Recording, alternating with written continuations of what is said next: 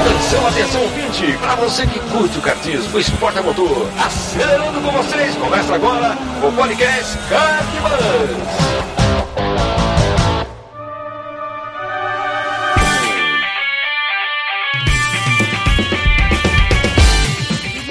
Demais, que demais! Podcast Kartbus começando.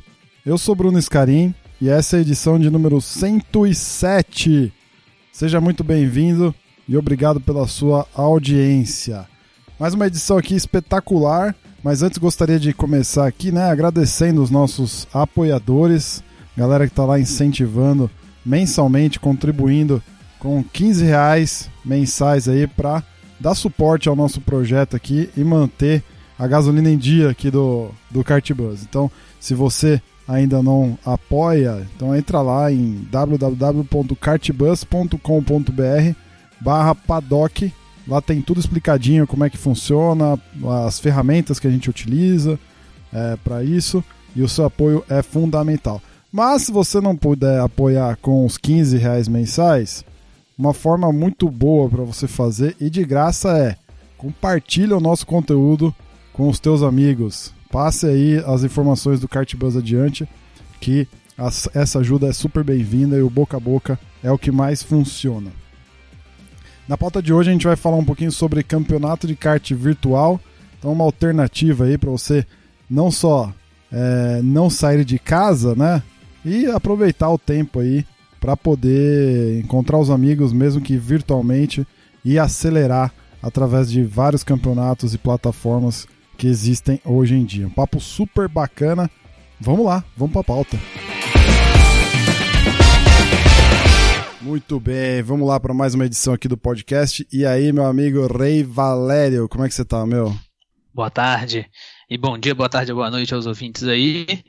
E hoje um papo super legal aqui com a alternativa de automobilismo para essa crise aí, enquanto a gente tem que ficar em casa, né? Mas ó, hoje estamos aqui de casa cheia, bicho. Estamos com o Miguel Capuccio. E aí, Miguelito?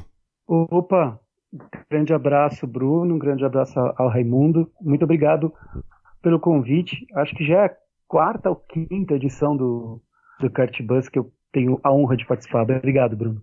Que é isso, cara. A honra é nossa. Para quem não ouviu, tá linkado no post aqui. Temos edições com a participação do Miguel, mas também temos uma é, exclusiva falando da Mica, toda a história de, de empreendedorismo do Miguel à frente de um, de um dos principais ou principal campeonato de kart aí do Brasil, Rental Kart.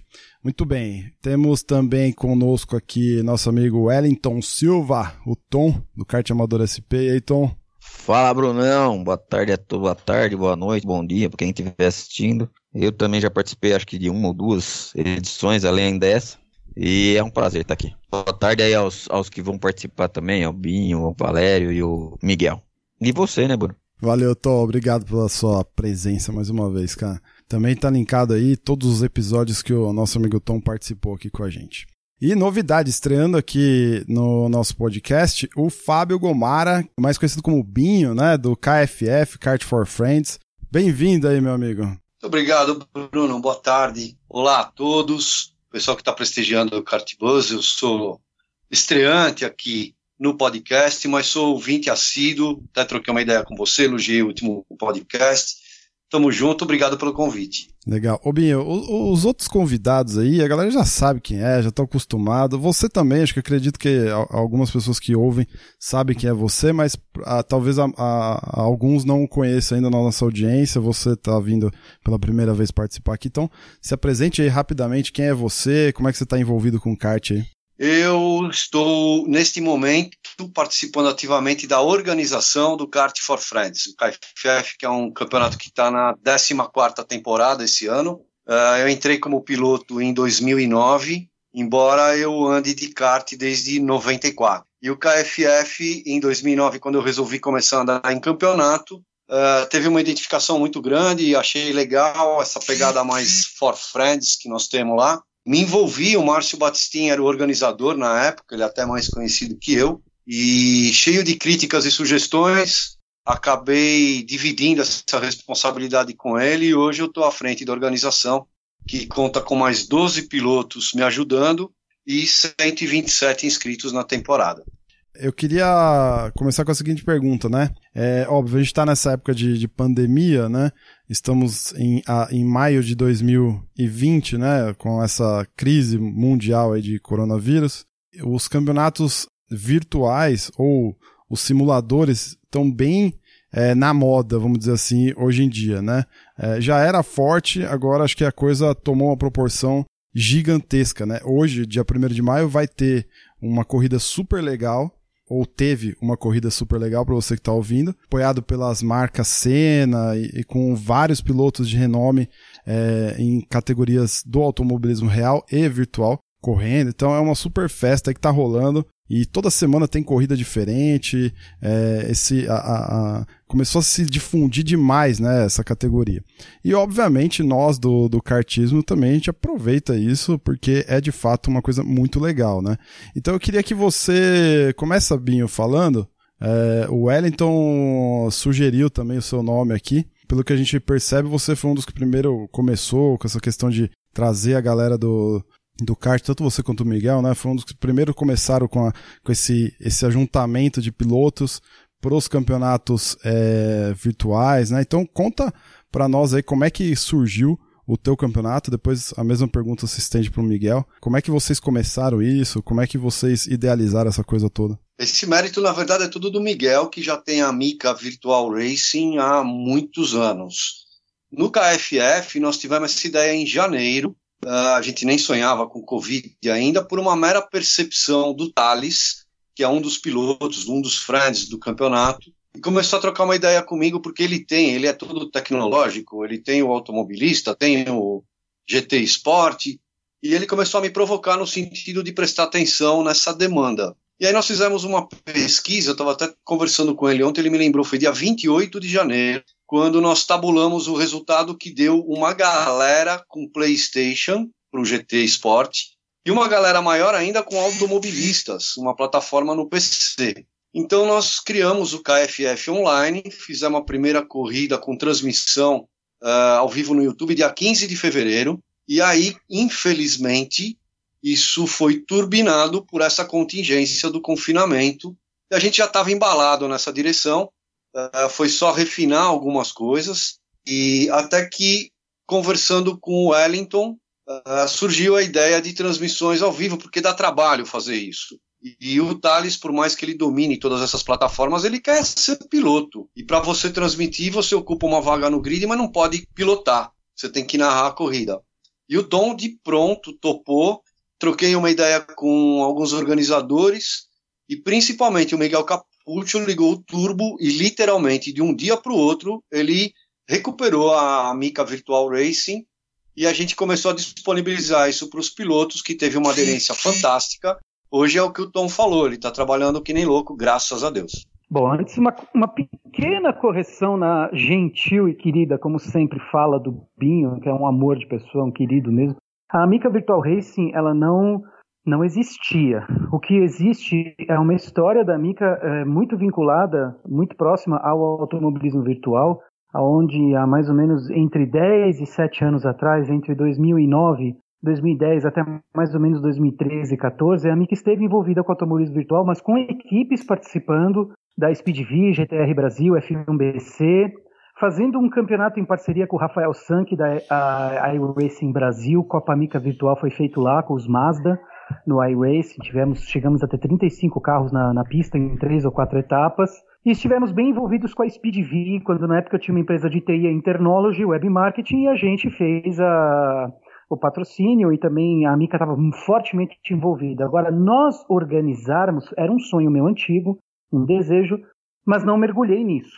Com a chegada da, da, da pandemia, já o, o Guilherme Putinoc está trabalhando comigo, nosso diretor operacional, ele já vinha há um tempo pedindo para a gente entrar na, de vez no virtual e a gente tem parceria com a Sub Racing, né, que participa de várias ligas, inclusive da iRacing. E a gente, com esse lance da pandemia, um dia na, na, na no, no, grupo de organizadores, o Binho falou disso e eu falei, bom, É, eu não vou ficar, todo mundo sabe, eu não escondo de ninguém, não é segredo que a ela é uma empresa, ela não é um grupo de amigos, não é mais há muitos anos um grupo de amigos que anda de kart, ela é uma empresa gestora de eventos, de eventos esportivos. É, diferentemente de todos os outros campeonatos, a Mica ela vive disso. Os outros campeonatos ou é uma renda extra ou é uma diversão. Para nós, não, nós estamos parados. Né? E ao estarmos parados, o prejuízo é grande. Nós temos colaboradores, nós temos impostos, nós temos máquinas e servidores caras para pagar nos Estados Unidos, na Amazon, que mantém toda a nossa estrutura. Temos uma série de despesas. Então acendeu a luz. Falei, enquanto alguns choram, vou vender lenço. E agradecendo muito ao Binho pela dica, procurei o Tom, mas acho que foi no, no mesmo minuto que o Binho falou, acho que 10 minutos depois eu estava com o Tom no WhatsApp. No dia seguinte a gente estava com tudo estruturado e resolvemos fazer uma brincadeira. Nessa brincadeira recebemos mais de 35 pessoas interessadas, colocamos 21 na pista, no KGV virtual. Semana seguinte fizemos o primeiro campeonato, 52 pilotos. Já estamos no segundo campeonato também com uma média de 50 e poucos pilotos, teve a primeira etapa, dessa vez com kart e fórmula. Temos dois diferenciais. O primeiro é que a gente atraiu muita gente que não, não gosta ou não curte ou não está envolvido com essas grandes ligas com pilotos muito bons. É uma galera mediana, digamos assim, apaixonada por automobilismo que não tem tempo para treinar, não tem saco para ficar mexendo. E a segunda característica é que a gente fez numa plataforma um pouco mais simples de fácil acesso, que é o automobilista. Eu já estava participando de alguns campeonatos virtuais há algum tempo. É, a primeira vez que eu participei, inclusive, foi um organizado pelo Silvano, quando ele lançou o pack de pistas dele. Silvano é, é, um cara, acho que o pessoal até conhece ele melhor, eu conheço um pouco, mas ele desenvolve pistas para automobilismo virtual, pistas brasileiras e focado no kart, né, através da, aí da, da empresa dele que é o Grid Kart Brasil. Com isso, ele desenvolveu um pack de pistas, um pacote de pistas que você instala extra no, no, no, no computador, que vai é, ser carregado aí pelo sistema, pelo jogo, pelo automobilista. E quando ele lançou, ele fez um campeonatinho que eu participei, cara, super legal, foi bem organizado. Isso foi em 2017. Desde então eu venho participando. E vou confessar para você, sem citar nomes, mas eu tive muita frustração nesse, nesse, nesse mundo do, do automobilismo virtual, porque não era tão organizado. E o que eu tenho visto aí, tanto do, do Fábio fala, fazendo, quanto o Miguel, é, é uma organização que a gente já está acostumado, porque fazer o campeonato real dá muito trabalho, é muito difícil. E tendo esse know-how que eles têm, trazendo isso para o virtual, cara, é o melhor campeonato que eu já participei em organização, em seriedade, é briefing, tem horário do briefing, começa essa hora, sem brincadeira, vamos falar sério, vamos levar a sério, e, e isso para mim tem sido um grande diferencial como piloto, então eu já queria até parabenizar. E, e, e isso que o, que o Miguel falou, cara, o profissionalismo que envolve é um dos grandes diferenciais dos, do que eles têm feito. Muito bom, excelente. Aí, Miguel. Ganhou um fã, hein, Miguel? O... Só aproveitando uma Sempre pergunta. Fui. É, só não vou, não vou mais facilitar para ir na pista. A última vez ele chegou, ficou me pressionando e acabou me passando. Eu não gostei disso. Eu erro sozinho, Miguel. Você não preocupa, não. O... Só uma pergunta que me ocorreu enquanto vocês falavam a galera que tem participado, né? Vocês falaram que o, o legal do, do, dessa coisa virtual, remota, né? É que assim, que é muito rápido, né? E, e, a coisa toma uma proporção, às vezes, que a gente nem imagina. A galera que tem participado é uma galera que já corre normalmente nos campeonatos normais? Como é que tá essa, essa mescla, assim? Tem mais. Tem uma galera de fora que não corria, é meio a meio? Como é que, que tá isso para vocês? Só pegando um gancho na outra pergunta para falar da, da organização, que acaba vinculando com a resposta. No nosso caso, a parte de organização foi extremamente tranquila. Eu simplesmente peguei a, o método que eu uso nos campeonatos reais e apliquei no virtual, parte desportiva. E olha, vou falar, ao meu, eu fico até é, impressionado com as palavras do Raimundo e de outras pessoas. Ao meu ver, eu fiz uma coisa no papel de pão. O, o Raimundo que participou dos briefings sabe, galera, não tenho nem regulamento escrito. Só agora que eu fiz um regulamentinho de três linhas escrito e todo mundo respeita. Porque a gente está muito acostumado com a parte da organização e sabe como, como explicar e o briefing é, é tudo. E eu acho que por conta disso, vinculado ao nome que a gente tem no real, a gente acaba atraindo muita gente que ou não tinha participado, ou tinha participado e se desiludiu. Comigo aconteceu muito a desilusão no, no automobilismo virtual. Atraiu muita gente do kart, como por exemplo o Charles, o Ricardo Talarico, Pessoas que há muitos anos não andavam, voltaram a andar, ou que só correm de kart porque não tem saco, não tem tempo para ficar é, com todas as nuances do automobilismo virtual. E eles encontraram uma competição mais ou menos equilibrada no nosso campeonato, com a nossa cara, com o nosso jeito de ser, com os nossos defeitos, com os nossos erros e com os nossos acertos. O resultado é que está aí. Eu tenho, desde que começou, nós temos cadastrados que se inscreveram, correram, não voltaram. Então, já está passando de 100 pilotos, quer dizer, já está maior do que alguns campeonatos nossos, o que é muito legal para nós. Então é isso. Eu diria que 70% dos pilotos são medianos, oriundos do, do, do, do kart real, mas que é, não tem paciência para ver. E tem alguns feras, sim, tem alguns extraterrestres, mas eu acho que no nosso campeonato eles não ficam muito tempo, não, porque o, o nível deles é, é outro, é mais lá para cima. Então, deixa para os mortais se divertirem. KFF é mais ou menos parecido com o que o Miguel acabou de dizer. Tem um, uma mescla muito grande de níveis de performance no uh, virtual. O que acontece é que, por osmose, na plataforma do PlayStation, no GT Sport, acabou ficando uma coisa mais restrita aos pilotos que estão no campeonato real do Kart for Friends.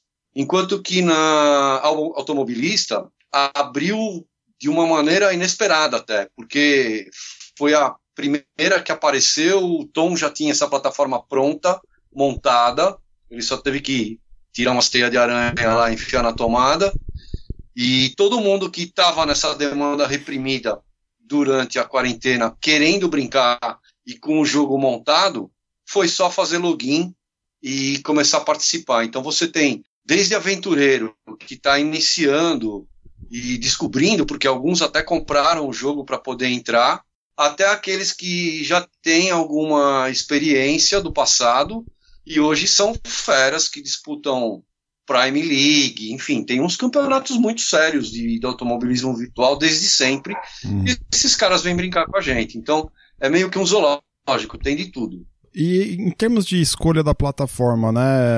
Alguma diferença? Quais são vantagens, desvantagens, né? Você, por exemplo, está usando as duas, né, Binho? É, na verdade eu disponibilizo as duas, mas eu só participo no GT Sport. Então, mas para vocês uh... como organizadores, né, o que, que qual que foi a, a por que uma e não a outra, em detrimento da outra, ou por que o automobilismo e não o iRacing? Ah, no caso do KFF foi por pura demanda, Bruno. O ah, pessoal, a, a maioria tem essas duas plataformas. Aí aparece sempre aquele que fala, oh, eu tenho Xbox, o outro tem não sei o que, iRacing para lá, mas são muito poucos pilotos e para você montar, por menos trabalho que dê e vá no automático, depois você tem que gerir, né? sim, né? Controlar é, limitação de grid, só podem 16 carros em algum. Só tem 16 vagas no grid em algumas categorias. Começa a dar trabalho. E no KFF a gente quis ser muito prático, então nós pegamos uh, é, GT Sport e automobilistas que tinham a grande demanda, tem 40 mais ou menos no automobilista e 20 no GT Sport. E eu deixei para os especialistas. Então o Thales, que é um piloto do KFF, coordena essa parte do GT Sport e o Tom assumiu a parte do automobilista do KFF, até porque tudo que é transmissão passa primeiro por ele para depois chegar no campeonato. Ele sabe melhor quem está no campeonato do que eu. Muito bom. Com relação às plataformas, é, é impossível agradar a todos. O iRacing, por exemplo, é uma plataforma cara. Eu fui ativar minha assinatura e vi que está 13 dólares por mês. Com o dólar querendo chegar a 6, a 6 reais e com a atual situação financeira que a gente vive no, no, no planeta, eu não vou agora pagar para ter o iRacing. Assim, poucas pessoas podem, né? não é todos que podem. Já, já esse esporte, o automobilismo virtual, assim como o automobilismo real, ele dá uma filtrada na, na, capacidade financeira das pessoas, né? Agora, é claro que existem vários níveis. Você pode ter um G25 usado como eu tenho, tem 10 anos de vida, como você pode ter um Fanatec de 16 mil reais só o volante. Essas plataformas é bem no sentido que o Binho falou. Você tem o videogame e tem o PC. No videogame, o famosão é o GT. Não tem, não tem outro jogo. Então, tem muita gente jogando Fórmula 1, mas o GT é o mais difundido. E no videogame, pela questão de preço, acessibilidade principalmente principalmente equipamento. O automobilista, para você ter uma ideia, o meu equipamento aqui em casa, eu comprei quando meu filho nasceu. Eu comprei um mês depois do meu filho ter nascido, eu comecei a jogar a ver. Meu filho nasceu em 2009. Esse meu equipamento vai fazer 11 anos. E ele roda automobilista em gráfico full, uma placa de 250 MB. Então, assim, o automobilista te dá acesso. Eu tenho gente que joga comigo no teclado e com notebook. Notebook simples, de Casas Bahia, é, com gráficos reduzidos. Então, o automobilista, ele é muito democrático. E ele permitiu muita gente que está correndo com a gente de é, comprar um volante simples. Tem gente que está comprando, ou jogar no teclado, ou no joystick, com o notebook, e se divertir. Então, eu acho que as plataformas foram bem acertado. Agora, a mesma coisa que aconteceu com o Binho aconteceu comigo. Miguel, quando você fizer Assetto Corsa, que é fantástico, eu tenho aqui, quando você fizer Project Cars, quando você fizer AB, quando você fizer C, D, Z, Y, eu falei, gente, eu vou ter que abrir uma academia de automobilismo virtual, contratar 50 pessoas, comprar 100 máquinas para atender todo mundo. Aí não tem jeito. Aí para isso que existem as grandes ligas. Por exemplo, a F1BC, você entra no site dos caras, é extremamente bem organizado, tem um monte. Eu costumo falar que a GTR Brasil, nem sei se existe ainda, mas a F1BC e a EA Racing Brasil são as amicas do mundo virtual, na minha opinião, modesta. Sim, sim. Humilde opinião. Sim, eles têm uma organização que remete muito ao tipo de trabalho que a Mica faz. Gran Turismo Brasil também, do nosso amigo Grina. Vamos, vamos entrar na questão de regulamento, né? Como o Miguel falou aí que tá, rascunhou agora algumas linhas do regulamento e tal. Eu já participei de campeonato virtual no, no Gran Turismo. É, eu acho que o que você comentou, né, Binho? Você tem razão. Tipo, são as duas plataformas acho que mais difundidas aí, mais disseminadas, são clássicos, né? O Gran Turismo já é um clássico há décadas, né, praticamente. Desde o primeiro PlayStation e o automobilista também só ganha força, né? Então faz, faz todo sentido. Agora, eu já participei de, de campeonatos virtuais, assim, extremamente bem organizados, com regulamento e tudo mais, né? Como é que foi para vocês essa questão do regulamento, para deixar a coisa bem equilibrada, bem divertida, bem desafiadora? Então, para mim, para nós da Mica, não dá para, pelo menos com a quantidade de pilotos que nós temos, é diferente de um, de um, dos reais, dos nossos campeonatos reais hoje, que você tem lá 20, tem, tô com 25 categorias na pista, onde você consegue filtrar por cidade, por cartódromo, por peso, por sexo, por idade, por experiência. No virtual, além de ser muito difícil fazer isso já naturalmente, normalmente, por conta do, dos equipamentos, das diferenças de equipamento, com a quantidade que eu tenho de 50, 60 pilotos, como é que, que eu vou fazer? Então eu peguei o, o, o básico do, da minha Copa Mica e falei, galera, primeiro evento sorteia todo mundo, né? Primeira etapa. Segunda etapa eu vou mesclar todo mundo. É mais ou menos o regulamento do Campeonato Brasileiro da Mica. Os melhores farão a final ouro e os medianos a final prata e os piores a final bronze. O resultado é que tivemos três baita finais super legais no nosso primeiro campeonato. Nas três corridas extremamente disputadas, das três, duas foram decididas na última volta e a bronze foi decidida uma volta nas duas últimas voltas, porque a gente conseguiu filtrar usando as preliminares. Agora, logo de cara, você ter lá uma light, como a gente tem na Real Light, Master pesado, feminina, sênior, no virtual é, é, é, impossível. E mesmo que você abra uma categoria, ó, só se inscreve quem tem teclado, esquece. Nós estamos falando de brasileiro, gente.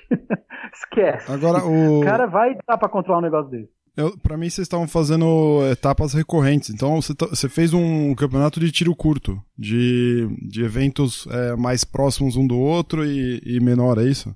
Menor no sentido Sim, de, de, quantidade de etapas, né? Sim, por conta da quarentena, a gente sabe que muita gente está em casa. E muita gente, é, se não tem mais tempo, não tem compromissos à noite né, de sair. Então a gente fez o nosso primeiro campeonato, a nossa pré-temporada foi três dias seguidos, um dia atrás do outro. Segunda, terça e quarta, uma, uma etapa por dia, e foi, foi gratuita. Foi gratuita não, o pessoal pagou e a gente reverteu tudo para o tom. Na segunda, já foi com intervalo de dois dias. E essa nossa terceiro campeonato está sendo com intervalo. O maior intervalo é agora, que deu três ou quatro dias, mas depois já vai ser a cada dois dias. Tudo campeonato de tiro curto durante esse período de quarentena. Mas a gente pretende se manter fortemente no mercado. A gente já tem projetos para não, não sair. Aí vai ser mais longo a, a diferença né, entre uma etapa e outra. O regulamento do KFF online é inversamente proporcional ao regulamento do KFF real. Que da hora. O regulamento do KFF real é tão chato e detalhado quanto eficiente. O do online não existe, simples assim. O regulamento do online é um acordo que a gente faz num briefing muito bem feito, uh, em que a gente combina algumas coisas muito básicas, porque o próprio setup, a preparação da pista já deixa todo mundo bastante equilibrado. E como a gente vem com essa pegada for friends, como a gente fala da pista real, a gente aplica no online. A demanda é pequena, como eu falei, 20 pilotos, é uma coisa muito controlada. Agora, o Tom, com toda essa demanda que ele está abarcando, até para ajudar os automobilistas do KFF, além da plataforma Carta Amadora SP Online, se viu na obrigação de começar a escrever um regulamento. Porque quando você começa a montar campeonatos, você precisa estar é, tá apoiado em regras firmes para todos, igualmente. Exato. Não é o caso do KFF, mas é da Mica e é do Carta Amador SP, e o Tom está, inclusive, batendo uma bola comigo para escrever alguma coisa lá e começar a organizar isso, porque lá os campeonatos são recorrentes. KFF está mais de boa, a gente tem corrida todo dia, mas é uma tabelinha que a gente faz no Excel com a pontuação, conta semanalmente. É, a gente não está muito na pegada de competir por pontos em campeonato, porque a gente está totalmente no entretenimento. Legal, show de Isso bola. no GT do KFF Online. Então não tem necessidade de regulamento, até porque a gente tem um acordo muito bem bolado entre todos, é, é uma coisa quase que natural é, levar isso para o virtual. É, como o Binho falou aí, ele me chamou para fazer. É, o primeiro campeonato que eu fiz foi o do KFF PS4, mas eu não tinha PS4 ainda. Então eu retransmiti uma prova e narrei em cima dela. Depois eu comecei a fazer automobilistas com o Miguel. E aí eu fiz um campeonato do, é, é, do kart amador SP. O primeiro campeonato CASP GT Sport. E eu não escrevi regulamento, porque eu fui muito na, na pegada do Binho, porque eu tô fazendo o campeonato do Binho e a galera acorda tudo via, via WhatsApp e a gente. Eu falei, bom, vou levar nessa mesma pegada. Só que aquele negócio, primeira inscrição que eu coloquei, tiveram 83 pré-inscrições, 46, 45 pilotos, 46 pilotos, um negócio assim. Todos não são do KFF. Então, assim, Teve um ou outro, se eu não me engano, não lembro também, que, que corre no KFF, mas a maioria corre em campeonato federado, é, a maioria não, né? Vários correm em campeonatos federados, outros correm em campeonatos é, de rental, um diferente do outro. Então você tem um monte de gente diferente. No primeiro, na primeira experiência, funcionou, mas com algumas ressalvas. Então, assim, teve coisas que a gente errou, que eu errei, na verdade.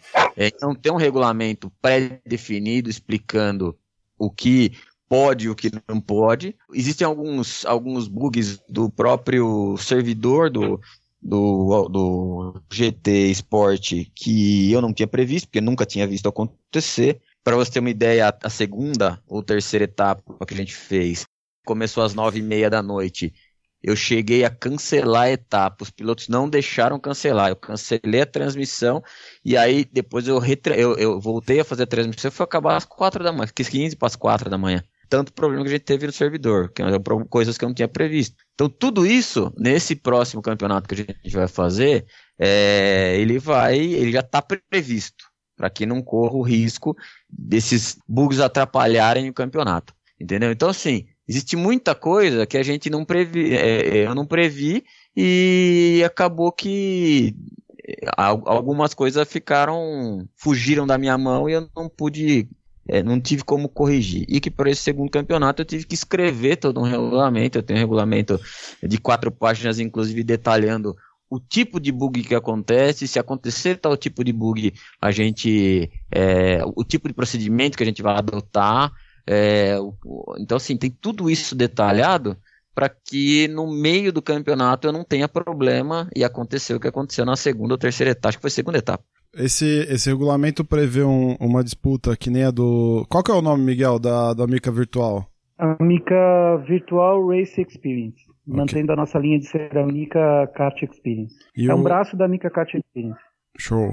E o teu, o teu evento, Tom, junto com, com o Binho e tal, é, é, ele vai nessa pegada de, de evento mais curto ou vai ser um ou vai ter alguma coisa de, de é, periódico, uma... né, com uma então, recorrência. Eu tô fazendo, que nem por exemplo, o campeonato de automobilista do KFF, eu não precisei escrever nenhum regulamento. Os caras se dão super bem, todos que estão lá.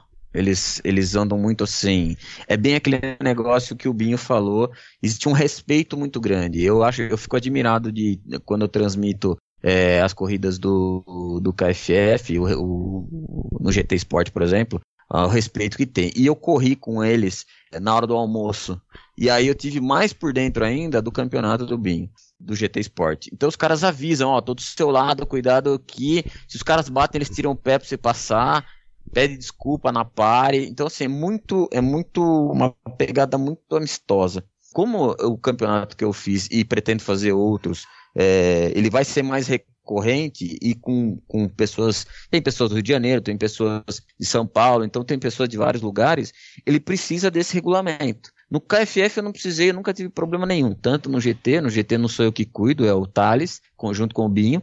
E no, no KFF automobilista sou eu que cuido e não tenho problema nenhum, nenhum, nenhum, nenhum. No primeiro campeonato que eu fiz eu tive alguns problemas, no segundo campeonato que eu tô fazendo agora, que vai ser o campeonato da Monster, na verdade não é um campeonato do Kart Amador SP, é um campeonato que a Monster tá fazendo e pediu pro Kart Amador SP cuidar da parte de regulamento e transmissão e tudo mais, cuidar da parte geral, né? Nesse segundo campeonato a gente vai ter é, fiscal, três fiscais que vão, é, sob reclamação, analisar vídeos e dar um parecer.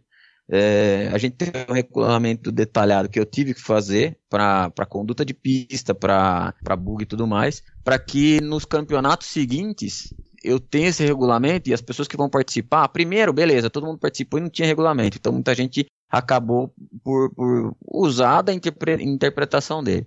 Nesse segundo, e a partir desse, porque logo mais, logo que acaba esse da Monster, eu pretendo fazer um outro que já está engatilhado, inclusive, eu esse regulamento vai ser usado é, como, como espelho para os outros. Então as pessoas que forem correr já sabem o que vai ter de regulamento, que pode, que não pode, está tudo detalhado, para que breque qualquer tentativa de uso indevido aí por conta de não estar tá escrito, entendeu?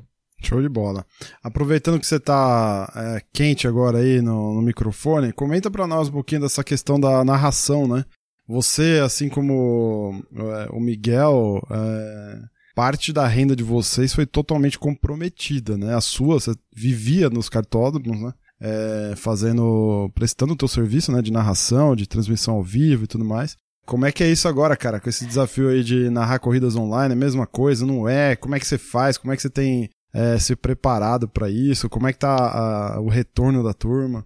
Então, é assim, no meu caso foi do dia pra noite. Numa sexta eu terminei uma transmissão, no sábado eu já não podia mais entrar no cartódromo. Foi fechado, então assim, 100% da minha renda é, foi... Caiu. Foi... Caiu.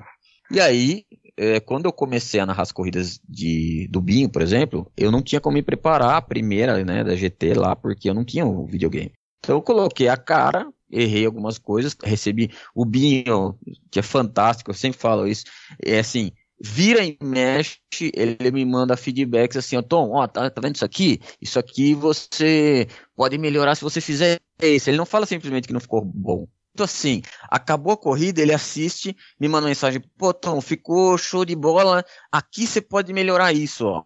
Ou aqui você pode fazer tal coisa. Isso ele me ajudou tanto no Real, porque ele assiste as corridas do Real, principalmente as do KFF, e ele me manda feedback sempre, e são feedbacks, não é do tipo, ó, oh, isso aqui ficou, é, não ficou bom, ponto.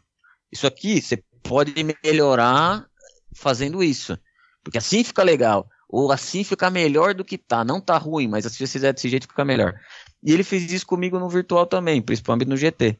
E aí ele assistiu o, o, automobilista e fez a mesma coisa. Quando eu fui fazer a, a partir da, da, segunda, terceira corrida, eu já tinha uma outra mentalidade. Só que o desafio é muito maior. Porque, por exemplo, eu não tinha é, intimidade nenhuma com videogame. Zero. É, eu, eu, tive que ligar pro Thales e chamar o Thales e o Thales que, que manja muito disso. E ó, isso aqui você faz assim, pra você configurar a sala, você faz tal coisa, pra você é, adicionar Esse botão você coisa. acelera, esse você freia, tá vendo esse pininho aqui? É, você vira pra esquerda e esse pra é, direita, é isso? Mais ou menos isso. Então ele me ensinou como é que troca de câmera, como é que troca de marcha, tudo ele me ensinou. Muito louco. É, e eu fui mexendo e aprendendo, brigando com. Então, assim, para quem assiste a corrida, na verdade, é o que eu sempre falo, a, a transmissão é a entrega do trabalho. Eu passei é, dois dias praticamente inteiros sentado na frente do videogame. Eu não fui jogar videogame, eu fui entrar nas salas que estavam abertas para ver como troca a câmera, como aparece o cara é, dentro do né? carro, como que mostra. É, testar tudo. E não, é, não é só testar.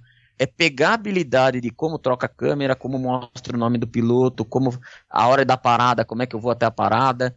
Eu passei dois dias jogando videogame na parte de assistir, entendeu? São dois teclados, o controle, no caso do GT, dois teclados, o controle do videogame, duas telas, é, seis páginas de internet aberta, é, o chat, né, que não considero como página, mas chega a ser a sétima página. É, as seis páginas são para olhar se tá, a transmissão está rodando bem. É, eu tenho a transmissão no Facebook, no YouTube e no Twitch, então eu tenho que olhar as três. Eu tenho que ver a, o chat das três. É, hora, eu tenho cara. que ver o. Porque como no, no, no, GT os nomes não aparecem os nomes, aparecem o ID do cara, eu tenho uma, uma planilha de Excel o ID e o nome do cara, então tem que olhar o ID do cara e achar o nome dele para comentar durante a prova. Então tem tudo isso.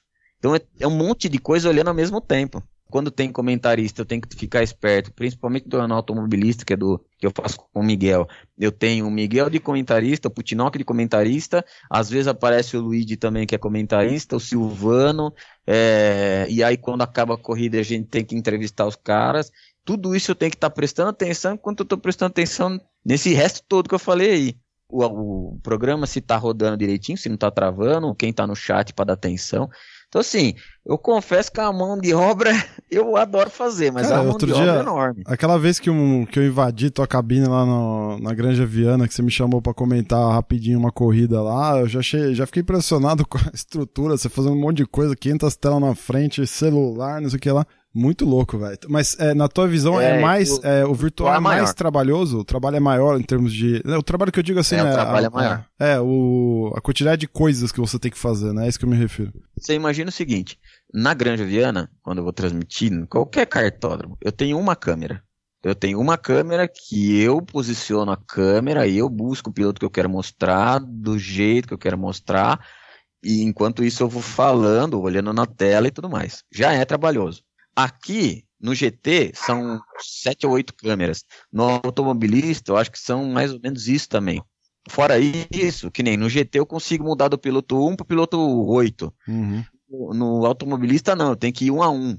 Eu tenho que pensar em tudo isso para que a transmissão não fique ruim e que eu não mostre muito um cara só e esqueça dos outros. Eu tenho que usar quem eu estou mostrando para não ficar o cara que está lá atrás, não ficar chateado. Da forma como tá, dá para mostrar todo mundo. Pelo menos de cada um dá. O Miguel falou muito a respeito do briefing no, no começo da fala dele, da importância do briefing. O briefing não só é importante no real, mas também, pelo visto, no virtual, né? E como é que é esse momento de briefing e tal? Porque a gente fala, por exemplo, é o momento também da galera se, se encontrar, né? Fazer aquela resenha é, pré-corrida, né? Como é que tá sendo isso aí no briefing? É, é a mesma coisa? Dá para dar uma descontraída? Tem, tem ajudado nessa, nessa coisa de estar mais próximo aí, nessa fase de distanciamento? Hum, não, não. A minha resposta no caso seria não. Não, não ajuda muito. O briefing virtual ele é completamente diferente do briefing real. Para princípio de conversa, você não sabe se realmente está todo mundo ali. Uh, o pessoal entra no Discord, tem o programa Discord, a gente tem uma sala de briefing. Gente, o, o, Tom criou um servidor para nós no Discord, lá tem, nós criamos várias salas de briefing, de reunião, tem a de, de transmissão e tal. E na sala de briefing, eu falo, pessoal, sete e meia todo mundo lá. Quando dá sete horas, a gente desliga o servidor, que fica aberto para treino, o pessoal disponibiliza para treino, todo mundo treinando, aí o pessoal cai do servidor, já sabe que está na hora de ir pro briefing, eles ficam lá, eles ficam batendo papo eu às vezes eu entro e fico ouvindo. Um ou outro eles batem papo, trocam ideia, às vezes dá uma risada, uma, uma tiração de sarro. É, quando dá sete e meio, eu falo, pessoal, por gentileza, mutem o microfone e eu passo um briefing bem legal. Eu abro para perguntas, eu vejo que tem muita gente lá que pergunta. Eu diria que a gente está atingindo mais de 90%. O Raimundo participa, o Raimundo é nosso piloto lá, ele sabe. Eu diria que a gente está atingindo um índice muito grande mais de 90% de entendimento dos pilotos, tanto na questão de que é um momento muito grave vivido no planeta, em que a gente precisa de tudo, menos de mais incomodações e brigas. Hum, boa, boa. Na questão de disciplina na pista, né? Disciplina na pista, o que eu percebo são muitos acidentes causados por lag ou por imprudência, ou por é, não imprudência, por imperícia ou por afobação, nada de, de, de grave ou de maldade mas não, não se compara, na minha opinião. Aliás, eu tenho uma opinião muito formada entre a diferença entre o real e o virtual. né, não se compara ao, ao real de forma alguma, você não está vendo o rosto das pessoas, você não está chegando dando aquele baita abraço, cumprimentar aquele seu amigo, você faz uma piada, você não está vendo no rosto da pessoa se agradou, se não agradou, se ele achou engraçado ou não. Hum. Se é, é uma coisa muito. Eu sou muito. Eu sou um cara muito sentimental, eu sou um cara muito de abraçar, de dar risada, de falar besteira. De, eu amo de paixão o que eu faço, meu trabalho é minha vida. É, então, assim, eu sinto uma falta enorme de ir no cartódromo, ver as pessoas, é verdade, ver a bagunça. Cara. Você sabe que. No virtual isso não, não rola. Eu fiz, um, é, eu fiz um post ontem no Instagram do Cartbus que eu usei uma foto da seca, né? Uma foto antiga, cara.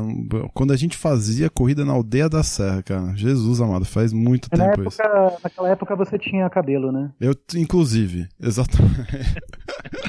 e, cara, me, quando eu olhei aquela foto, me deu uma saudade mesmo. Tanto é que o, o post que eu fiz lá foi exatamente esse, né? Era uma foto, uma foto super bonita, assim, do, de dois pilotos, o Lucas e o Wagner dois amigos também, de se tocando, sabe aquele toque depois da corrida, né? De, pô, de comemoração, de puta, passamos por essa, né? Mais uma corrida realizada, pô, bem, uma, uma foto bem simbólica, assim, né? E é, e é, é esquisito, né? Porque você para pra pensar, né?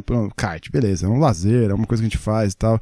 No seu caso, é, é, acaba sendo uma profissão, né? Mas quantas outras coisas, né? No, nos, nos foram é, cerceadas, né? Nesse momento e, e e é diferente mesmo, né? Por mais que o real tente é, aproximar, nunca vai ser igual, né? Mas acho que dá um conforto, né? Como é, é que tem sido tomando, isso? Só tomando a liberdade de pegar um gancho no que você falou, eu participei de, um, de uma live. Uh, aliás, eu tenho sido bastante chamado para essas coisas, acho muito legal o pessoal lembrar. Eu participei de uma live com, com, com, o André Cupelo do Rio de Janeiro, com o Thiago Amorim. Eles têm um programa muito, warm-up muito legal. Uhum. E antes da live, ele me pediu algumas fotos, né? Que eu acho que ele acabou não usando. E eu mandei para ele uma, uma das fotos, é uma foto minha que eu tô com, em pé na frente do grid do, do minutos antes, segundos antes da largada do Endurance Brasil, que é o nosso Endurance de três horas pré-brasileiro de indoor. Uhum. Eu sempre que olhei essa foto, sempre que eu abri essa foto, sempre ela me ela me, me encheu de orgulho. Porque para mim, assim, é, é, o meu pódio, né? Meu pódio é ver isso. É ver aquela multidão de pessoas em algo que eu criei. E quando eu abri aquela foto para mandar pro cara, eu, cara, eu desabei. Eu comecei a chorar, assim. É, comecei a chorar. Porque eu ouvi aquilo e falei, meu Deus, bateu aquele medo de não acontecer mais aquilo ali. E ao mesmo tempo a, o saudosismo, né? Então, assim, o virtual é sensacional, uma puta, cara não vai nunca, jamais chegar nem perto do que é você olhar no olho do seu amigo, dar um abraço nele ou até mesmo dar uma bronca. Uhum. É, então, os briefings realmente eles são, ao meu ver, é, frios. São uma, um, uma coisa necessária e longe do, do, do da realidade. É, verdade, boa. Eu sou um organizador muito chato para campeonato real. Né? Inclusive, teve uma, uma live do KFF essa semana, o Marcelo Assu me entrevistou, foi super bacana aquele me fez contar umas histórias lá do fundo do baú, adorei recordar algumas coisas. E aí a gente veio falando do KFF, uh, eh, até porque a ideia da live era dizer, e aí, como é que fica o campeonato? Vai cancelar, vai adiar, vai ter, não vai ter, enfim. Uh, mas o ponto aqui é, de tão chato que eu sou, eu acabo traduzindo isso no seguinte, da seguinte maneira. Eu faço o KFF para mim, e não tem nada de egoísmo nessa frase é que eu simplesmente faço o KFF ser o campeonato que eu gostaria de encontrar se eu fosse participar simplesmente como piloto. Isso faz toda a diferença. Faz, porque na hora de você montar uma brincadeira online não precisa de briefing, é, não precisa de regulamento, basta um briefing bem feito. Isso que o Tom falou acontece mesmo é, espontaneamente, né? O, o, respeito é muito grande. Ninguém está lá, não vale nada, ninguém ganha nada com isso. O KFF é de graça, não tem é, inscrição, nada. A gente juntou quem tem o jogo e vai para a pista virtual. E o grande barato do PlayStation é que você pode fazer uma party, que é um, uma rede de comunicação por voz entre os pilotos que estão na pista. Então a gente vai, de fato, conversando, vai avisando, porque a gente está ali para se entreter. É pura diversão. E aí eu acabo aplicando a mesma regra que eu faço no KFF Real, é, que exageradamente se resume a se alguém jogar alguém para fora da pista, eu jogo alguém para fora do campeonato. Simples assim. Eu falo isso em todos os briefings. Então, é, é espontânea a reação amistosa na pista. Ninguém vai bater em T em ninguém para mandar o cara para fora para ganhar uma posição. Porque você vai ter um, uma diversão a menos, você vai ter menos um para se divertir junto. Verdade. O grande barato é colocar lado a lado, respeitar o espaço e fazer a curva junto, se der. Nada de tirar o pé porque eu não confio no outro, entendeu? Então, assim, é, é um belo briefing e só. Isso supera a necessidade do regulamento, porque de fato não é uma competição. É um grupo pequeno que está ali para se divertir e passar o tempo. Eu acho que isso tudo vai fazer muito sentido quando a gente voltar para as pistas, cara. É, essas comparações, tudo isso que a gente falou agora, essas comparações e tal, eu acho que vai fazer com que a galera volte mais, mais amistosa, mais, é, mais humilde, mais empática, sabe? Essa coisa de, de, daquele, de, de reencontro mesmo, né? De, de pô, desencana isso aqui, eu não vou perder meu tempo discutindo esse tipo de coisa, ou não vou por, perder meu tempo entrando num, num, em tal embate, porque não vale a pena, né? Eu acho que não é ter... para isso que você vai pro cartódromo, né? Exato, exato. A gente fala de viver o nosso dia de piloto. E isso não combina com ficar bicudo, sair bravo. Muito pelo contrário. Ah, o grau de confiança no outro é que determina a tua curtição na corrida. Sim. E às vezes, claro, que a vitória é importante, mas às vezes uma super ultrapassagem vale a corrida, entendeu? É por aí quando a gente tá na pista, né, a gente a gente tem aquele lance lá, pô, meu kart é, puta, meu kart tá tocha hoje, ou, ou, puta, que kart zoado, né, ah, meu, mas a granja não equalizou direito, como é que pode, tem dois segundos e meio de diferença, ah, mas porque, ah, o kart parolim é, junto com o outro não faz sentido, aquelas coisas de reclamar do kart e tudo mais, né. No virtual, tem o lance lá do piloto que, que joga com o joystick, tem o piloto que joga com, com o G27, o G29, o Miguelito com o G25, é, que já virou item vintage, né? Tem, tem de tudo, né, cara? Tem o cara que tem a, a, a, o cockpit, tem o cara que tem que vai no sofá da sala mesmo, apoia ali, trava com o chinelo, e tem de tudo. Como é que, como é que tem sido isso aí para vocês, como não só como pilotos, mas como organizadores também? Eu vou no controle, que é a única coisa que eu tenho aqui. O jogo é do meu filho, na verdade. é, nós baixamos o GT para brincar e vai no controle mesmo, que é o que ele usa para os outros jogos que tem no PlayStation.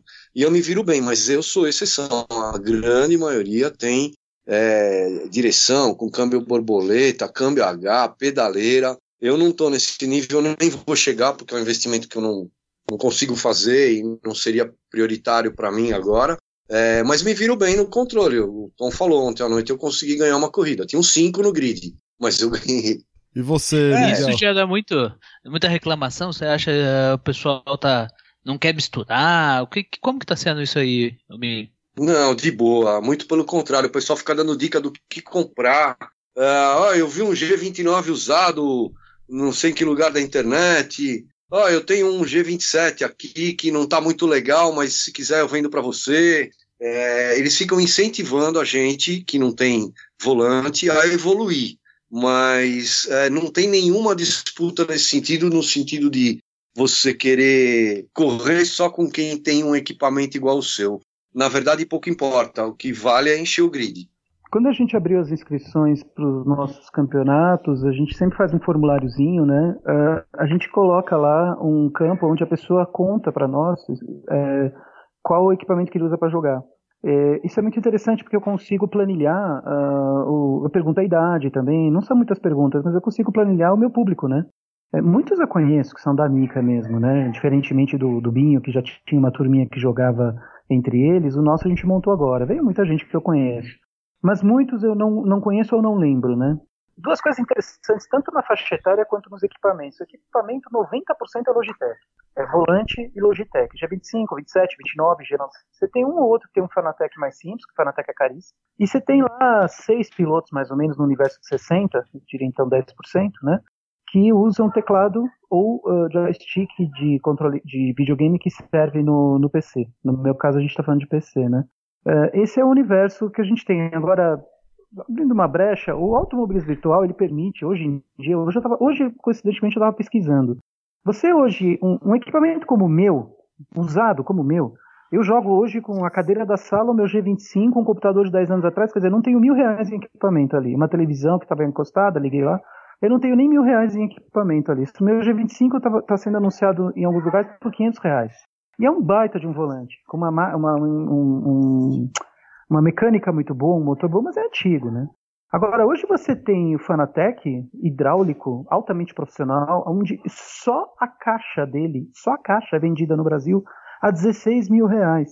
Então você, para ter um equipamento Fanatec completo, é 25, 30 mil reais. Uh, aí você coloca, você não vai comprar um negócio desse para ligar na escrivaninha do seu filho, que foi o que eu fiz aqui, que eu peguei uma escrivaninha que ele não estava usando. Você vai botar num baita de um, de um cockpit, né? Você vai montar. Ser, você coloca mais. É, você coloca mais 10 pau. Aí você não vai pegar um monitor de, de 20 polegadas, né? Você vai colocar três monitores ou aquelas telas planas. Aquela curva, aquela curva, né? Isso. No final das contas, algo altamente profissional, mais ou menos no padrão do que a Pilotec tem em São Paulo, é 60 pau a brincadeira. Eu acho o seguinte, o cara que gasta 60 pau nisso, para brincar num campeonato virtual do Binho ou do Miguel, ele é louco. Você interna um cara desse. Porra, ou então tem que. Ô, ah. Miguel, então tem que ver o que, que ele tem na garagem, né? Às vezes ele tem 10 vezes esse valor na então, garagem, aí, aí tá, tá justificado. É, é, o que eu ia falar agora. Se eu tivesse grana para montar um troço desses, eu com certeza, a minha, a minha brincadeirinha de fim de semana seria correr de Stock Car. Pode ser. Né? É. Seria pra, acho que hoje eu vou pegar meu avião e vou dar uma volta de Fórmula 1 em Dubai, que eu sei que eles alugam lá Fórmula 1, Fórmula 3. É esse padrão. Então, um cara que monta isso é profissional, ou é, é para viver profissionalmente disso, é, ou é uma empresa que aluga, como é o caso da Pilotec, que, para quem não é, conhece, sabe, lá do, do, meu querido amigo e parceiro Rubem Carrapatoso, eles têm um, uma é, é uma imersão aquilo ali, é maravilhoso, é uma parede o monitor. É tudo Fanatec, é sensacional. Então eu diria que é para nosso nível assim, é esse tipo de equipamento, Logitech. Eu diria que é algo saudável, vai, o que o Charles gastou agora, o Charles nosso amigo, ele comprou o cockpit e tal. Então diria, com computador, cinco pau, 5, 6 mil reais. Hum. Eu acho plausível para quem ama a brincadeira, vai pagar em 10 vezes, ah, se um, bom, paga, né? um bom salário. É aquilo que você falou, se né, Miguel? Paga. É um negócio que, que, que dura, né? É... Tirando o videogame, que, que eu acho que talvez seja um, um, gasto um pouco maior, porque, sei lá, cada 4, 5 anos sai um novo, mas é o que você falou, se você tem um bom equipamento, você, você consegue ficar com ele por anos, né? Por décadas, às vezes. Olha, eu diria que uh, uh, o caso do PC, aí nesse caso eu vou fazer um pequeno contraponto. No caso do PC, é um pouquinho pior que o videogame. Você tem um PlayStation 4 que já está no, no, mercado há 4 anos. Quem comprou um computador há 4 anos atrás, os jogos atuais, eu, eu não rodo jogo atual, os jogos atuais já sofrem um pouco. Talvez se a pessoa se preparar e conseguir trocar placa de vídeo, que é caríssima, né? Então, assim, o que, que eu falo? Hoje em dia, você quer montar um troço legal. Na época, eu comprei a melhor máquina, o melhor, o melhor volante. Hoje em dia, eu troço legal, 6 pau, 5, 6 pau, 7 mil, vai. Se você quiser um cockpit mais bacana da Extreme, em vez de ser uma coisa mais simples, pague em 10 vezes, em 15 vezes. Para quem é classe média, classe média alta, para pessoas que, que, que correm de kart e tal. Galera, gente, não pessoas ricas como o Binho, tá? Esse aí não. Tá? que anda de NASCAR, né? Normal. Que anda de NASCAR, né, Miguel? que é, vai, é. vai eu, o Binho é outro nível. O cara tem, eu não tenho Playstation, o Binho tem Playstation, né? Eu não, não vou nem falar, sabe? É. Meus filhos têm ótimos padrinhos, Miguel. Esse é uma boa também, né, Binho? É, A escolha do padrinho. Excelente. E como é que tem sido, por exemplo, mas a galera não tem reclamado do, do tipo, ah, meu, puta, não, não, não, não dá pra correr aqui porque, ah, cara, jogar com joystick é zoado, tá, é, tá muito fácil, só libera pros caras que tem, por, que tem é, é, volante e tal, isso não tem, não tem acontecido como acontece, por exemplo, com, com kart real, por exemplo, na escolha do, do kart, um sorteio que é justo, etc, etc. Bom, a gente tem acontecido sim infelizmente. Apesar da boa vontade dos rapazes que entraram no campeonato e correm de teclado, eles reclamam. Ah, porque eu quero andar com o fulano que anda de teclado. Aí ah, nós temos duas barreiras. Uh, a primeira que é impossível saber se o cara está realmente de teclado. Sim. Claro, você olha o onboard dele, você vê que tem aquele, aquelas ticadinhas, aquelas tremidinhas. O Tom, hum. comigo já na transmissão, a gente colocou, acompanhou, elogiou. O Tom é testemunha disso. O Valério é testemunha do quanto eu tento equalizar. E o outro ponto é que, meu, vocês são, desculpa, com todo respeito, uma absoluta minoria. Como é que eu vou fazer? Colocar três caras correndo numa bateria, não, quatro, não, É muito difícil, né, cara? É muito difícil. E por mais que você coloque com o cara muito ruim andando de volante, o cara muito ruim andando de volante vai enfiar dois segundos no cara do teclado. É, o meu, minha, minha vontade era fazer um campeonato só para quem anda de teclado. Seria muito legal. Mas que jogue a primeira pedra quem acreditar que os 15 caras vão estar realmente de teclado, né? Ai, é brincadeira. Ai, ai, sempre tem alguma coisa, né, cara? Viu, é, como é que, que tem sido, a, já pra gente indo pros finalmente da nossa pauta aqui, já estamos estourando o tempo, aquela coisa gostosa daquela resenha pós-corrida, né? Tipo, a gente sai da pista normalmente, né, mano? Você já, já começa a zoar o cara que ficou lá pra trás, já começa vai lá abraçar o cara que ganhou, né? Fica lá no, na troca de ideia antes do, antes do pódio, né? Que, que são coisas assim é, que, que, que sempre dão saudade nesse momento, né? Como é que tem sido isso no virtual também? Essa resenha pós-corrida tá rolando, não tá rolando? Bom, vou falar por mim. É a mesma sensação para mim, é o mesmo sentimento do briefing. É uma coisa fria, é uma coisa é legal no sentido de que é virtual a gente dá uma brincada, tem uma tiraçãozinha de sarro no, no, no, grupo. Eu entrei no grupo do, do, do, Binho, do KFF, e vi que lá também o pessoal brinca um pouco. Lá é um pouco mais animado porque o pessoal já se conhece há um tempo. O nosso tem a galera que, que entrou agora e com a galera que já se conhece. E, mas não é, não é a mesma coisa. Eu cansei de descer do kart, tomar naba e o cara vir me zoar e a gente eu fazia muito isso com você, né, Miguel? Lembra? Eu fazia muito isso com você. É, né? eu, eu lembro, acho que eu acho que em uma ou duas oportunidades você conseguiu fazer isso de cento e tantas. É, relembrando aquela nossa eterna briga no Cartim Jaguaré, eu em, eu em segundo, você em terceiro, Nossa, você não cara, passou. Eu lembro, eu lembro mesmo, é, que saudade. Né? Muito bom, é. É, assim, não é igual. Na minha opinião, não é igual. Tem, muita, tem as brincadeiras, tem a tiração de sarro, mas, putz, não, não é 1% do que é o, o, real. Só que eu acho que está suprindo bem, está mantendo o pessoal em contato, está suprindo bem.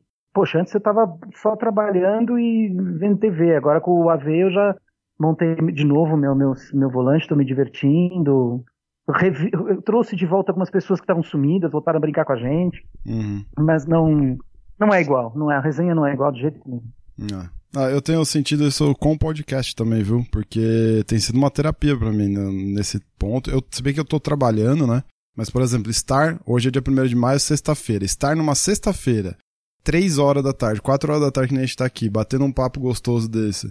É, cara, nunca aconteceria isso, mesmo porque eu estaria bem provável trabalhando, né? Que como nesse período a gente acabou é, parando as operações na fábrica hoje, até para reduzir custo e tudo mais, eu consegui estar tá aqui, né? O Binho também é, era para trabalhar hoje, né, Binho? Conseguiu se ajeitar, ajeitar aí para para poder participar. Então, assim, num dia normal, outro dia eu gravei com, com os meninos também num, num sábado de manhã. Ou seja, é, é, eu também tenho, tenho conseguido produzir mais aqui é, com o podcast, né? Então, é, aproveitar isso realmente, ao invés de ficar é, só assistindo o mortômetro na televisão, né? É, ajuda, né? Isso é gostoso também essa é vantagem. É, eu estou de acordo com, com o Miguel, é gênero, número e grau. Nada substitui o real. Não tem igual. Mas é um bom paliativo, é uma ótima contingência. É, você está em contato com a galera mais do que se você não tivesse o, o online, aqui o automobilismo virtual. E de novo, principalmente lá onde tem a party no, no PlayStation, você fica com o fone de ouvido lá conversando com o resto da galera. E você acaba emendando. Nós temos duas corridas oficiais por dia, mas a gente faz muito mais do que isso. Porque acaba uma corrida hoje, por exemplo, à uma da tarde, a gente corre de kart, às nove da noite a gente corre de carro, todo dia, de segunda a sexta. E ainda tem um desafio semanal que a gente faz de segunda a domingo. Então agora, a uma hora da tarde, a gente correu de kart, uh, acabou a corrida, os caras na pariu, feriado, vamos fazer outra? Vocês vão ficar por aí? Vamos emendar mais uma? Eu saí para almoçar e para vir aqui no podcast, mas tenha certeza, daqui uma hora eu tô lá de novo. Uhum. Vejo quem tá lá online, a gente já se fala. Então, assim, é muito bom, mas não substitui o real, que é o que a gente mais quer e mais gosta de fato. Muito bom. Eu queria só fazer um adendo do real, é uma coisa que eu falo há muitos anos e eu percebo que esse é um sentimento de, olha, sem medo de errar, 70%, 80% das pessoas correm de AV comigo, próximas a mim que é a grande diferença que existe entre você pilotar no real e pilotar no virtual. Claro, isso todo mundo sabe, é unânime que não tem, que não é, um não substitui o outro. Agora, É, eu vou pegar até, por exemplo, o Raimundo Valério, que é um cara que anda muito bem no, no virtual, e ele é uma das minhas. Eu tenho lá 10, 15 pilotos que eu olho os tempos, ele é uma das minhas referências. O Raimundo é um cara Uhum. que ele me enfia naturalmente 3 décimos, 4 décimos. Teve pista que ele me enfiou meio segundo, teve pista que eu virei um tempo mais rápido que o dele. Então, assim, esse tipo de cara, eu tenho prazer de ir pra pista e pilotar. Não me interessa o equipamento que ele tem, a conexão, nem nada. Então eu entro, eu tenho, eu, no- tirando pandemia da história, eu falo de quando eu tava correndo, eu entro no, no, no- servidor, faço lá 100 voltas, viro 1 minuto e 20. Eu vi que o, o Valério virou 1 minuto e 19. Falei, porra, o cara tá me enfiando um segundo, né? Eu preciso baixar isso. O que desanima, o que assim, é uma coisa que eu realmente não, não consigo topar de frente, é a diferença entre ser piloto e ser jogador. Se eu entro no servidor e vejo que o Valério, que é um cara que serve como referência, tomou 4 segundos de outro, de- não vou, não vou citar nomes, tomou 4 segundos do fulano, e, e- e eu tô tomando 5, desculpa. Aí já não é, aí já não é mais o cara ser, o cara é melhor piloto que eu e que o Valério, ele é. Não duvido. Mas não é Mas só habilidade. Nem mim, nem o Raimundo e nem ninguém vão enfiar, vão pra pista e enfiar 4 segundos que eu quero ver. Não é só a habilidade. Não é só habilidade, isso é fato. Não é só habilidade. Existem uma série de, de, de fatores, na minha opinião. Eu não, vou, eu não, tô, eu não tô falando de cheat. Não tô Hum. falando de cheat. Tô falando no, nas, no, no, eu vi pessoalmente já.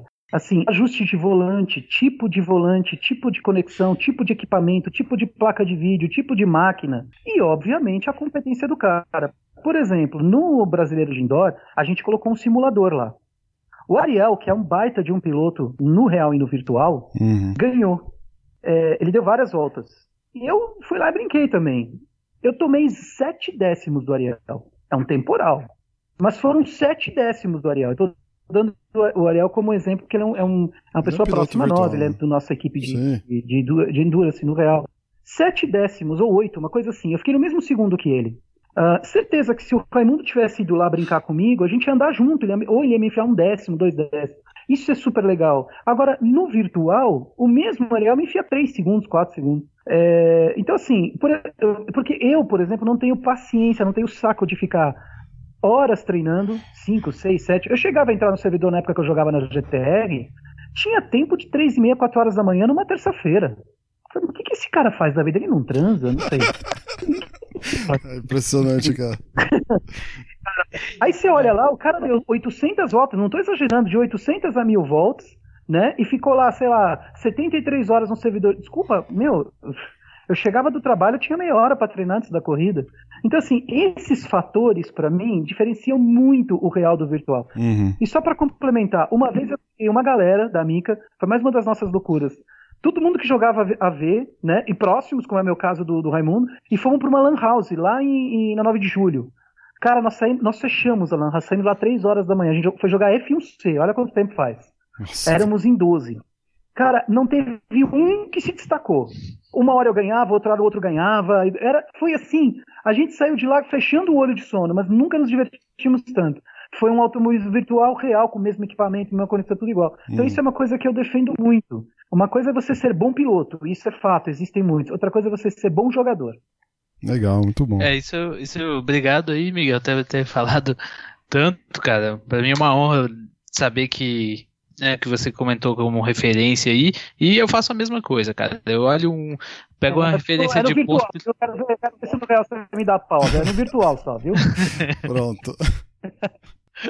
Mas o, eu andei participando de um campeonato virtual da, da F1BC, onde eu de cara falei, cara, acho que dá pra me inscrever aqui na Fórmula 3, porque eu acho que eu ando bem de Fórmula 3. E comecei a tomar 3, 4 segundos do, do, do pessoal, em média. Eu falei, não vou correr. Eu deixa eu voltar pro kart da- mesmo. da- Não, não, mais do que isso, porque o setup era aberto. Aham. Aí, e cara. o pessoal tava correndo em equipe. Então era assim, você tinha três, quatro caras na mesma equipe trocando o setup entre eles. Eu não fazia a menor ideia de qual que era o setup. Até eu chegar num setup que os caras treinando juntos, trocavam ideia e tudo mais, cara, desiste, desisti. Não tinha tempo pra treinar, não tinha tempo pra ajustar. Isso é uma, uma coisa que eu gostei muito no campeonato da Mica. O setup é fechado, os carros são iguais. ser. E aí eu já, já animo. Posso até, igual o Miguel falou, tomar uns sete décimos ali dos mais rápidos, mas aí eu sei que tá comigo, eu devo estar errando, o equipamento, não sei o que, que é, mas já me divirto muito mais. Nessa história, nessa de de, de, da forma como foi organizado o campeonato, de que não tem essa variação de setup, é tudo mais próximo.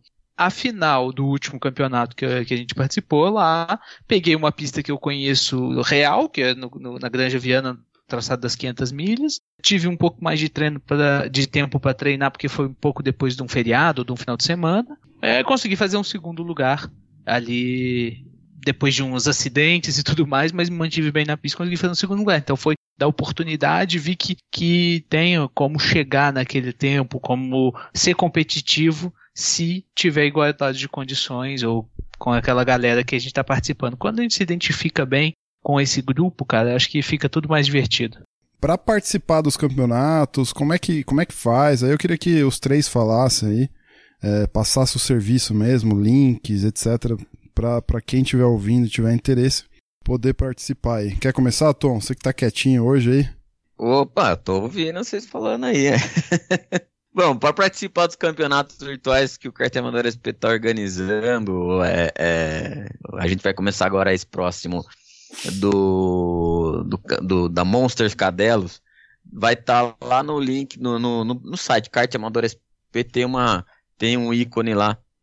Carteamadoresp.com.br é, é carteamadoresp.com.br tem um ícone lá no menu Casp Virtual Races e aí dentro de Casp Virtual Races vai estar tá o link para participar dos campeonatos.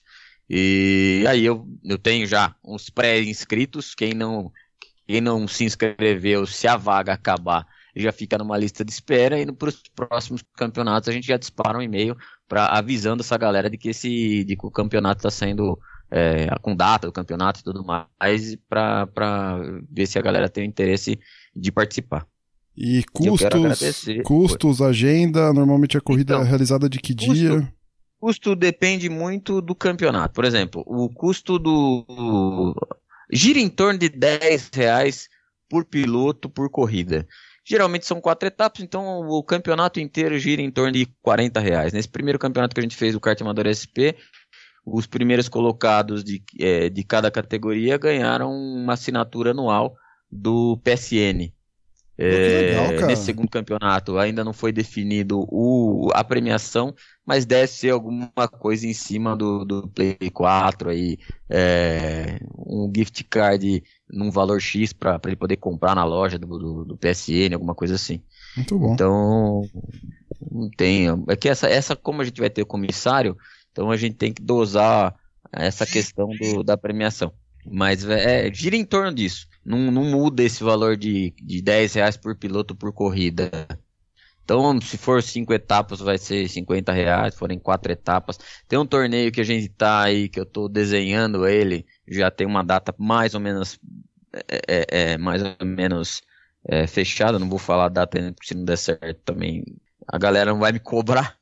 Mas será um torneio de, PS, de PS4 num dia só. Começa de manhã é, e vai até, até acabar, que deve acabar aí por volta de 5 horas da tarde, mais ou menos.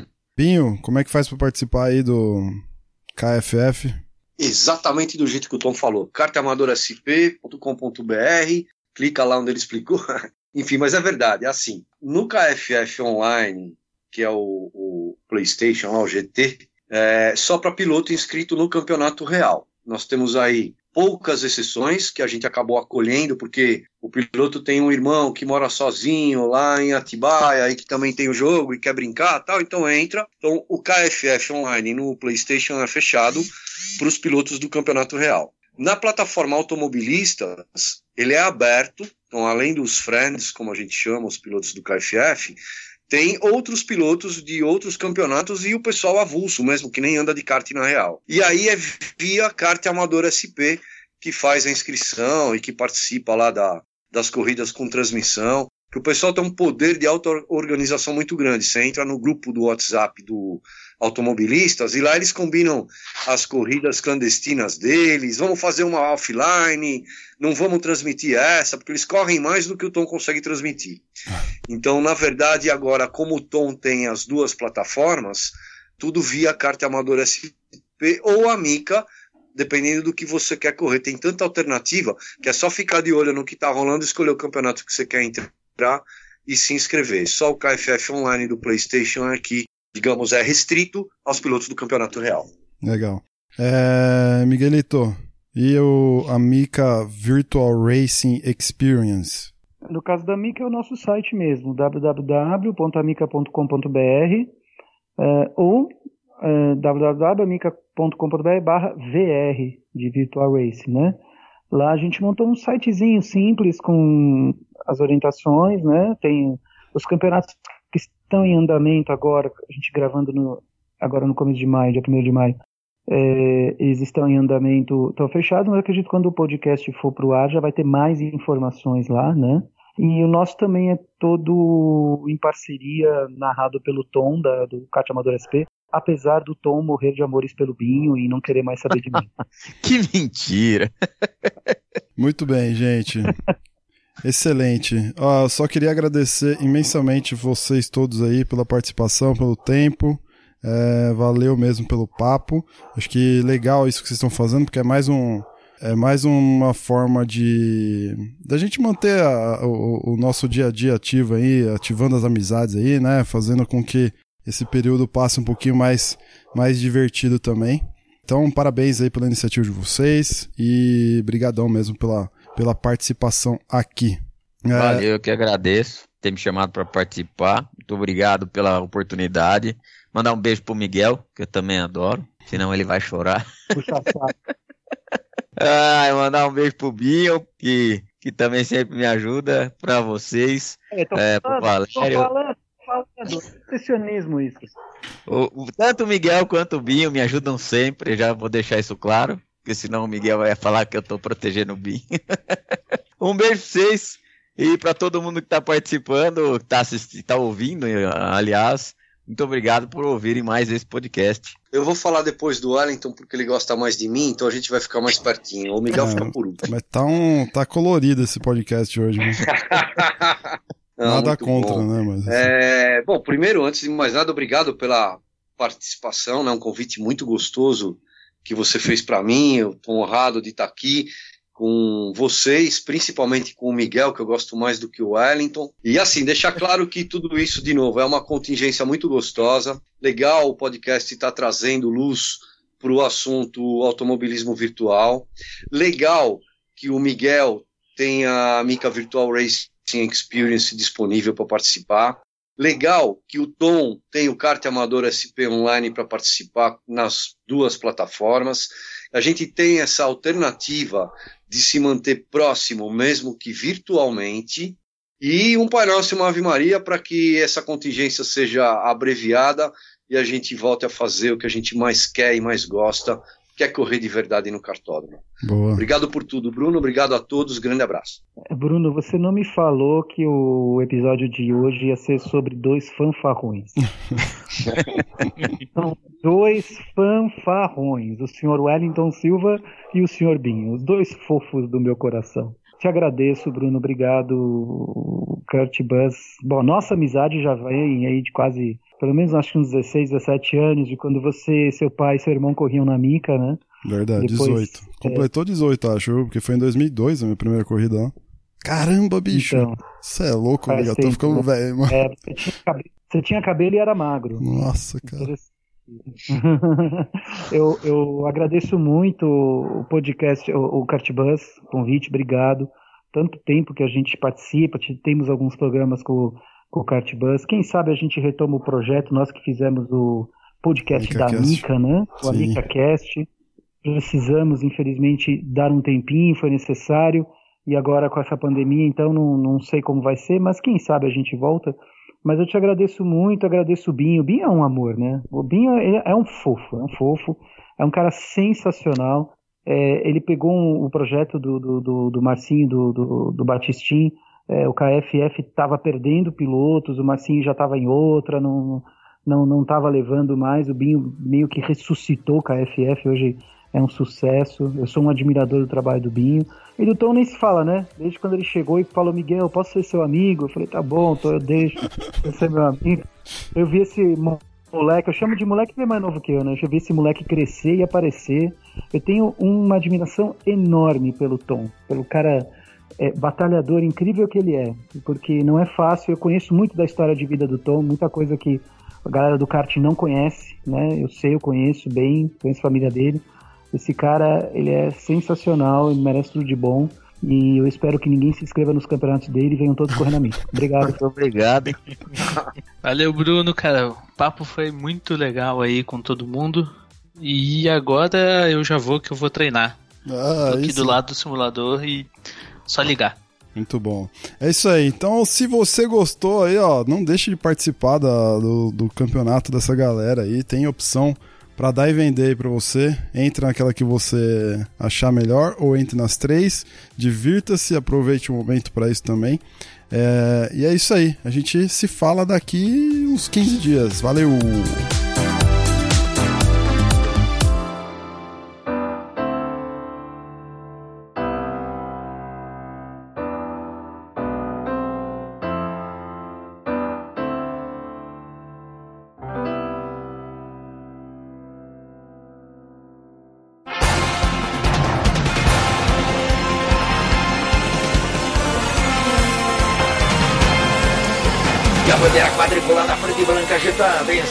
Do podcast Cartbus. Acesse o site kart.bus e interaja conosco nas redes sociais.